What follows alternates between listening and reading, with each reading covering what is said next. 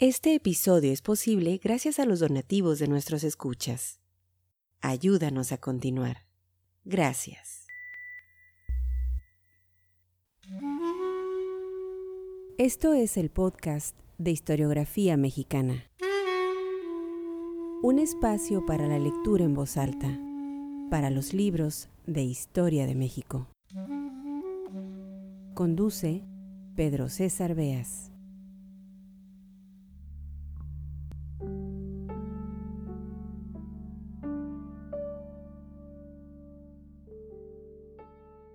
En los años 50 del siglo pasado, el narrador, dramaturgo y periodista Ricardo Garibay fue el encargado de escribir el guion de la película La vida de Agustín Lara, filmada en 1958, producida por Antonio Badú y protagonizada por Germán Robles. Garibay, quien entrevistó durante varios meses al compositor jarocho, fue sin duda uno de los grandes conocedores de la vida del flaco de oro. En este episodio del podcast Historiografía Mexicana, el número 97 y a manera de continuación de hilo con la entrega anterior en que se dio lectura en voz alta a una serie de notas de prensa publicadas con motivo de la muerte de Agustín Lara en 1970, les compartiremos uno de los más fascinantes y crudos retratos que se hayan escrito sobre el autor de María Bonita, Noche de Ronda y piensa en mí. Solo una pluma como la de Ricardo Garibay, gigante de la literatura mexicana, escritor imprescindible, es capaz de hacer un retrato así, mostrando claroscuros y contradicciones, delineando a detalle la personalidad de uno de los compositores más importantes de la música popular del siglo XX en México, Agustín Lara. Sean bienvenidos al podcast Historiografía Mexicana. Como es costumbre, todos los créditos bibliográficos, las referencias documentales utilizadas para estos episodios están disponibles para su consulta en nuestra página historiografiamexicana.com. Nuestro agradecimiento a los mecenas que hacen posible esta plataforma de divulgación de la historia de México, un espacio para la promoción de la lectura. A todos ustedes, Gracias. Sean bienvenidos Agustín Lara por Ricardo Garibay en el podcast Historiografía Mexicana.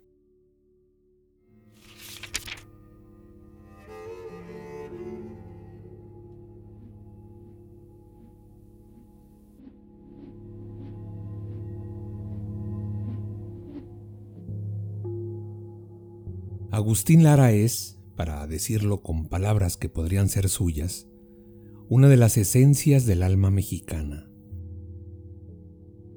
Casi como una tragedia nacional anunció la prensa su agonía. Desde ventanas fronteras a su cuarto de hospital, cámaras telescópicas filmaron sus últimas horas. Lo vimos en la televisión, brevísimo, recostado en almohadas, en doloroso abandono. Parecía contemplar algo infinito o sumamente tonto boqueaba. Irrumpieron las trompetas de un mariachi con aquello de Acuérdate de Acapulco, de aquellas noches, María Bonita, María del Alma. Dios mío, pensé, ni muriendo se escapa a su pecado. Su pecado era, fue macizamente durante 70 años, la cursilería. No he conocido a nadie que asumiera con tanto orgullo y robustez la baratura de la vida como excelencia se embriagaba recitando las letras de sus canciones y golpeaba de pronto el teclado. Esto es poesía, chingao, y que no me vengan a mamar. Tú eres un dínamo, tú di lo que sientes, qué joder. Sí, maestro, claro, qué joder, decía yo y él volvía al piano.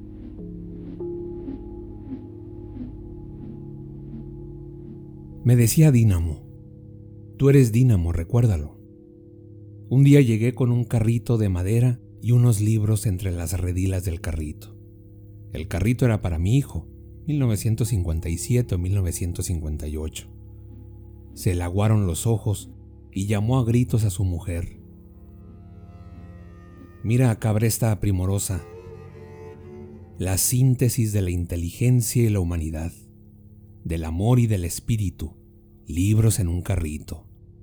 Hijo, tú eres un dínamo de luz y de energía, ¿cómo chingados no? Iba yo a su casa tres veces por semana, en las tardes, porque Antonio Badú había arreglado que el maestro me contara su vida. Yo con eso haría un guion y la película dejaría millones. Seis meses duró el asunto, el cuento de su vida, porque marchábamos a paso de tortuga. De mucho de lo que contaba decía, esto no lo pongas, Dínamo. Todavía hay muchos jodidos que me mandarían matar. Otras veces nos poníamos hasta el cepillo, esto era frecuente, con coñac francés que en aquel tiempo costaba cinco mil pesos la botella. Otras veces me decía la criada, de que el Señor está servido y no lo puede recibir. ¿Servido?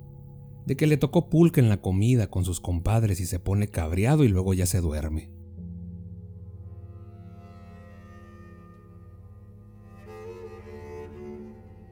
Yo, Dínamo Esperanza de las Letras, te lo voy a decir. Yo fui un cabrón desde niño. Un niño maravilloso, con el arco iris en las manos, con el cielo y el viento en la carrera, pero un cabrón bien hecho. Lo vi subir tartajeante y trastabillante, y lo vi bajar diez minutos después pálido, lúcido, sereno. Y así lo vimos en una ocasión en que dijo que era padrino de unos estudiantes. Y después del programa de XCW iríamos a cenar. Cena deliciosa, vinos a pasto, el maestro contaba de sus mejores años, allá en los prostíbulos de los 20 y 30, y juraba que por los jóvenes daría su vida. Alucinados los muchachos. Y de pronto ya va el maestro cayéndose a los lados, y ya viene de regreso, entero como si empezara la noche. Dos semanas después le pregunté, ¿y los ahijados que cenaron con usted? No hables de esos ojetes gorrones. Ya no los aguanto por teléfono.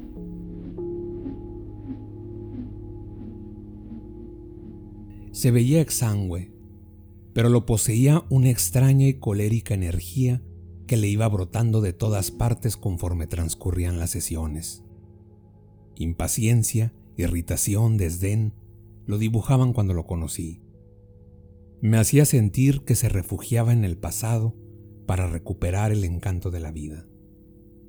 Prácticamente había vivido cuanto puede vivir un hombre de su condición.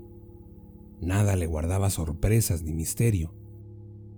Veía llegar con seca desconfianza a hombres y mujeres. Lo hastiaban las cosas, los nuevos contratos, las situaciones más imprevisibles. Se adormecía contento repasando su historia. Pero a poco el gozo del pasado acaba y vuelve el presente. Destapaba otra botella, servía suspirando. Decía, ¿por qué ha de pasar la vida, Dínamo? ¿Por qué tiene que pasar? Todo era tan bello, tan sublime. Aquellas mujeres con sus mejillas de coloretes, sus ojos y sus lunares pintados con hueso de mamey y su boca de corazón. Aquellas muchachas frescas, trascendiendo a jabón de olor, arregladas cual debe, con sus faldas largas, su fleco, sentadas todas en la sala grande, esperando a los clientes. Llenó su copa hasta el borde, la miró con rabiosa tristeza y se la bebió de un trago. La vida es un suspiro, un suspiro y ya se la llevó el carajo. No parecía querer a nadie. Con respeto y mucha gentileza hablaba de María Félix y de nadie más. Con amor lloroso hablaba del garbanzo, su primer maestro, acaso el único que tuvo, que lo enseñó a explotar a las mujeres. Tenía un radio de gran potencia. Me decía, ¿qué país quieres oír? ¿Argentina? Movía los botones, localizaba Argentina. En alguna estación estaban tocando su música. ¿Cuál ahora? París, La Habana, Nueva York, Marruecos. Invariablemente alguien cantaba una canción de Lara. Estoy en todo el mundo, en todos los idiomas. Si escribes un libro con lo que te cuento, venderemos más ejemplares que mi lucha de Hitler. Y que no me vengan a mamar.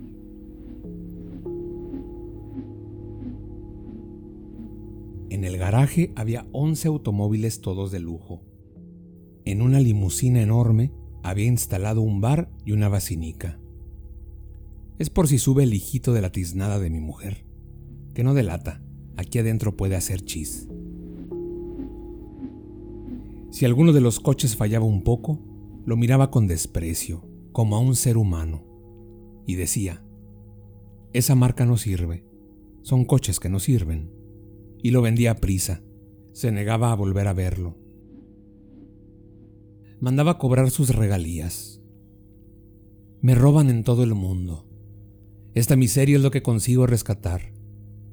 Me mostraba los papeles, de 120 mil a 200 mil pesos mensuales. Agriamente revisaba los papeles, los botaba. A la tercera copa comenzaba su buen humor, su amor por el mundo, sus gratitudes, sus lágrimas. Los muebles de la casa monumentales estaban forrados de plástico, alfombras dobles, gordísimas. Junto al gran piano de concierto, un perro de peluche de dos metros de altura.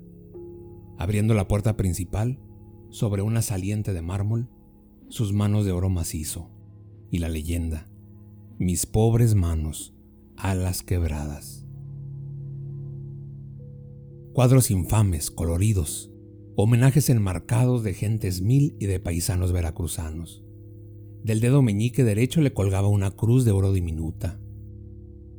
No, no creo mucho, pero se ve chingona, ¿o qué no? Qué buen puntach, como dice el loco Valdés.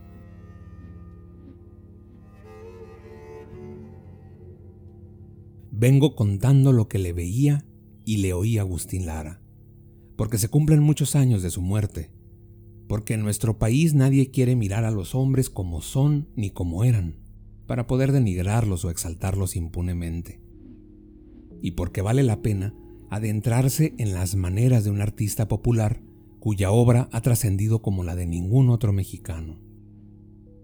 Ya lo sabemos, era de breve talla y sumamente delgado la cabeza pequeña, cabellos engomados y una cicatriz de navajazo que le abría la línea de la boca hasta la oreja. Su facha era insignificante, su voz opaca y terrosa. Nada en él era bello, todo en él enamoró a las mujeres y le acarrió la reverencia de los hombres. Su música y sus letras eran y son la melcocha que al menor rasguño fluye del dolor del deseo o del hartazgo de la alcoba. Qué curioso, contra lo que se cree, no hay amor en sus canciones. Hay el embelezo, el hambre, la adoración por el cuerpo de la mujer. Y la mujer es vista como objeto precioso y es sentida como un universo de irresistible pecado. Para Lara, el cuerpo de las mujeres era una geografía tan inagotable como misteriosa y la urgencia carnal era la única vocación considerable.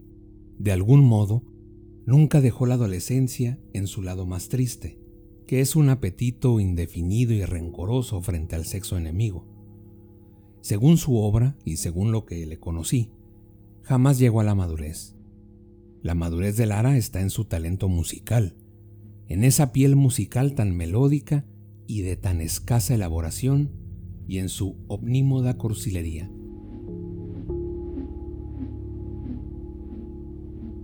Temprano, muchacho aún de pantalones cortos, comenzó a tocar en prostíbulos. De uno de ellos le venía el navajazo aquel, de una hembra brava. Le pregunté, ¿quiere contármelo, maestro? Era brava, dijo a prisa, era muy brava. Y canceló el asunto y siguió por otro lado. Mira, entonces se veía pelear en esas casas, pero pelear verdad de Dios. Yo no sabía que el ojo fuera tan grande, es una bola enorme. Vi cómo voló, pero voló como te estoy diciendo, el cuchillo en la mano de aquel marica que se llamaba Manol. Y se clavó en la esquina del ojo, y el ojo saltó afuera y quedó colgado de un hilo, una bola enorme que daba vueltas quietecitas. Después, el otro mató al Manol en la cárcel de Belén. Los dos eran del mismo vicio. Aquellos jotos dínamo que peleaban como leonas. Hasta eso se ha perdido. Yo tendría 13 años, tal vez menos.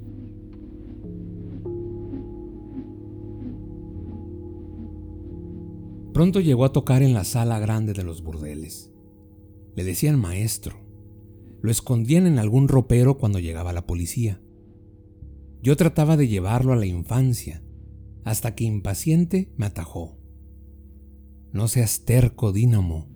Todos los cabrones escuincles del mundo son iguales. ¿Qué quieres? Mi padre era mi padre, y mi madre era una santa. Doy gracias a Dios por no haberla visto morir y jugábamos con lodo y a los huesitos y al burro. Incendiamos el campanario. Fue un buen puntach. Te voy a contar del canal de Santanita. Pero, maestro, por favor, ¿cómo incendiaron el campanario y dónde? Ah, sí, en Tlacotalpan. Nos robamos unos cigarros y una caja de cerillos. Y después de la doctrina del padre Crisanto, subimos a la torre a fumar. Nos mareamos, vomitamos y se fue haciendo de noche. La puerta de la torre se cerraba desde abajo, un frío y unos murciélagos gigantes. Gritamos, llorábamos de miedo. Había mucha madera vieja. Quemamos nuestra ropa y se incendió la madera. Se veía preciosa la hornaza y sentíamos que nos achicharrábamos. Subieron, y pasado el susto todo el mundo nos agarró coscorrones el padre Crisanto, mi padre, mis tíos, los vecinos. Por poco nos matan los hijos de la tiznada. Pero le dimos en la madre al campanario. Al día siguiente, llamaron a misa a gritos y con matracas.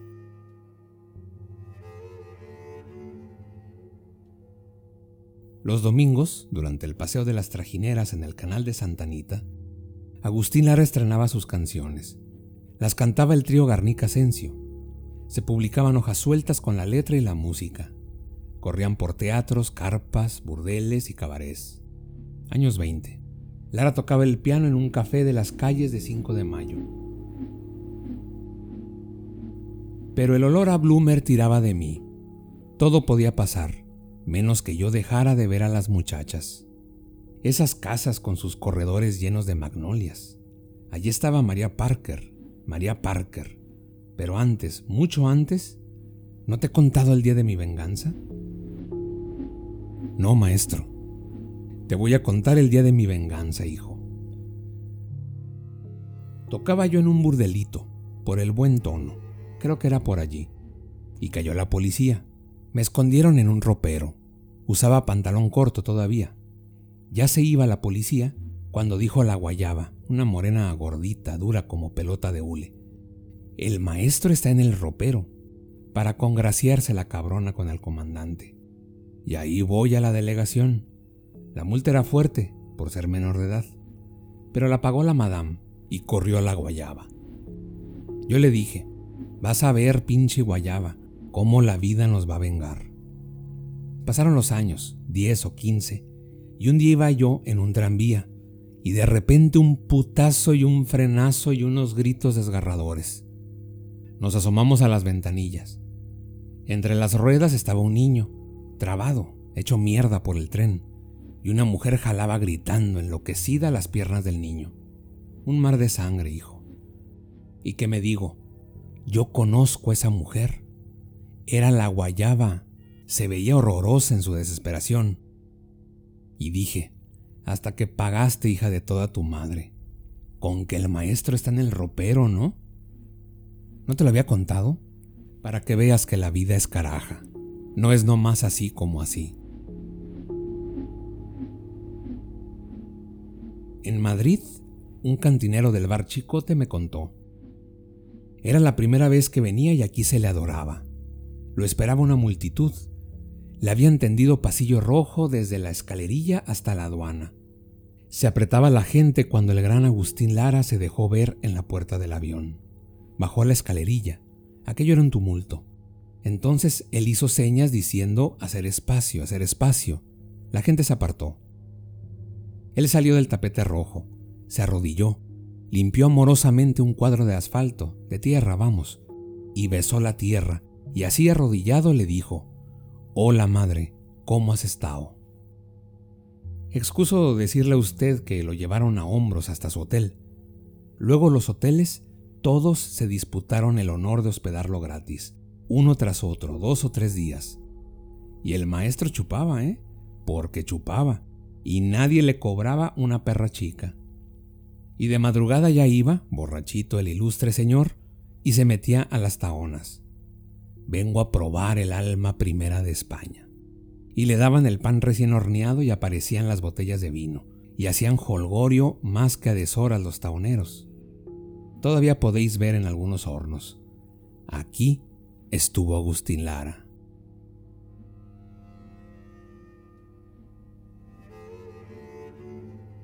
Dije en el arranque de un párrafo anterior, de propósito con palabras que podrían ser de Agustín Lara, que él es una de las esencias de la mexicanidad. Es decir, en Lara se dibujan marcadamente algunas actitudes donde pueden reconocerse sin esfuerzo las maneras mexicanas. Por ejemplo, es poco niño, pero es plañidero. Es arrogante, pero canta lloroso su permanente orfandad. Es gentil de dientes para afuera, pero alimenta puntualmente la iracundia y el desprecio por los otros. Lo define su postura delante de la mujer. Lo confiesa sin embozo cuando dice, Eres la razón de mi existir. Y de ese renglón no quita el dedo durante 70 años de vida. Es un macho, pero su machismo lo lastima. Está arrodillado ante el objeto precioso, arrodillado generosamente, derramándole beneficios, buscando vencer sus resistencias con los almíbares de la sensiblería. Para Lara, la mujer es una cosa devorable que se resiste a ser devorada. Y en eso está su encanto, la hipnosis que ejerce sobre la voluntad del varón no es un ser capaz de decidir su destino, sino una linda y apetitosa organización de músculos y maquillajes capaz de entregarse al destino que el hombre le señala. De esta abismación imperiosa frente a la mujer, Lara consiguió la adhesión de los hombres y la rendición de las mujeres. Cuando en los 40 Barcelata estrenó la canción donde las agredía léperamente, tú ya no soplas como mujer. Y se dieron dramas a balazos porque en las serenatas los mariachis tocaban eso. La provinciana Ciudad de México entonces se alzó airada. ¿Qué diferencia con Agustín, cuya música siempre está adorando a la mujer? Él sí es un caballero,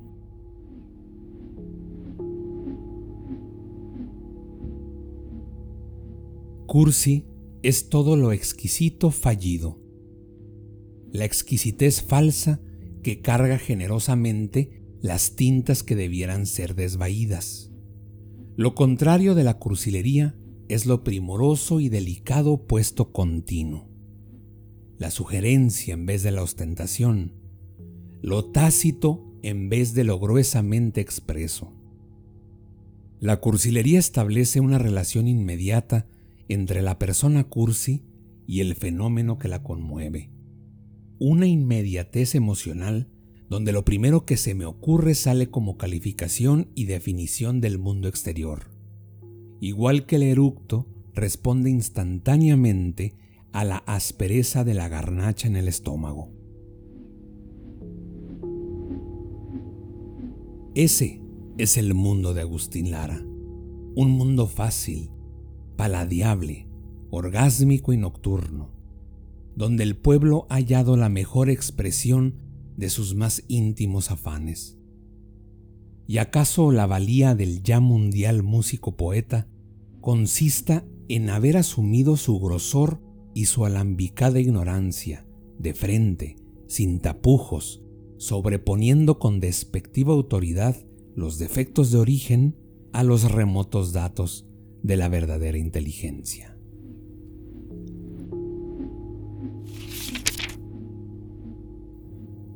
Agustín Lara, por Ricardo Garibay. Este episodio fue posible gracias a las amables donaciones de nuestros escuchas. Al convertirte en mecenas de este podcast, fomentas la lectura y la divulgación de la historia de México. Visítanos en historiografiamexicana.com www.radiomaria.com.